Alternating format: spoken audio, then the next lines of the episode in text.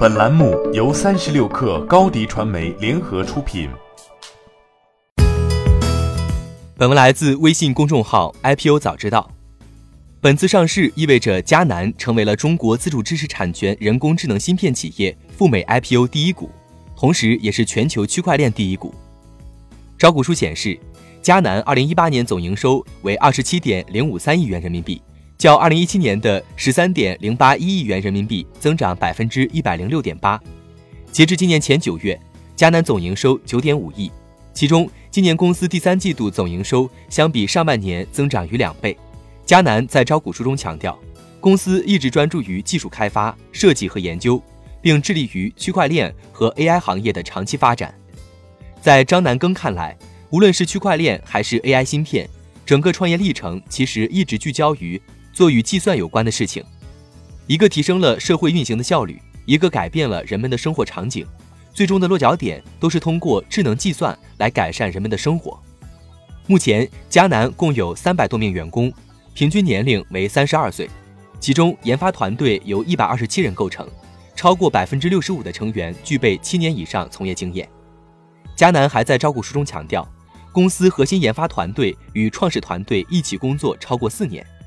可以说，区块链和人工智能有可能影响经济中的每个行业，而计算能力又是区块链和人工智能性能的关键瓶颈。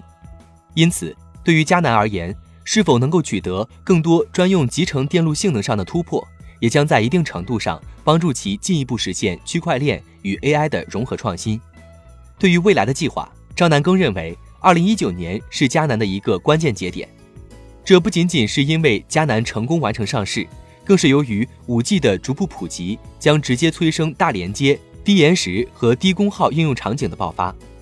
迦南作为一家专注于边缘侧 AI 市场的公司，更希望能够通过智能芯片，让设备拥有本地计算能力，为更多企业客户提供算力服务。张南庚表示，迦南此番成功登陆纳斯达克后，希望能够以不断提升的超级算力作为企业生产力，为客户提供 AI 竞争力，助力客户。在智能化世界实现自我价值，张南庚说：“无论哪一家企业，它的最终落脚点都是创造价值，为用户提供好的服务。”欢迎添加 baby 三十六克 b a b y 三六 k r 加入克星学院，每周一封独家商业内参，终身加入学习社群，聊风口谈创业，和上万课友一起成长进化。高迪传媒，我们制造影响力。商务合作，请关注新浪微博高迪传媒。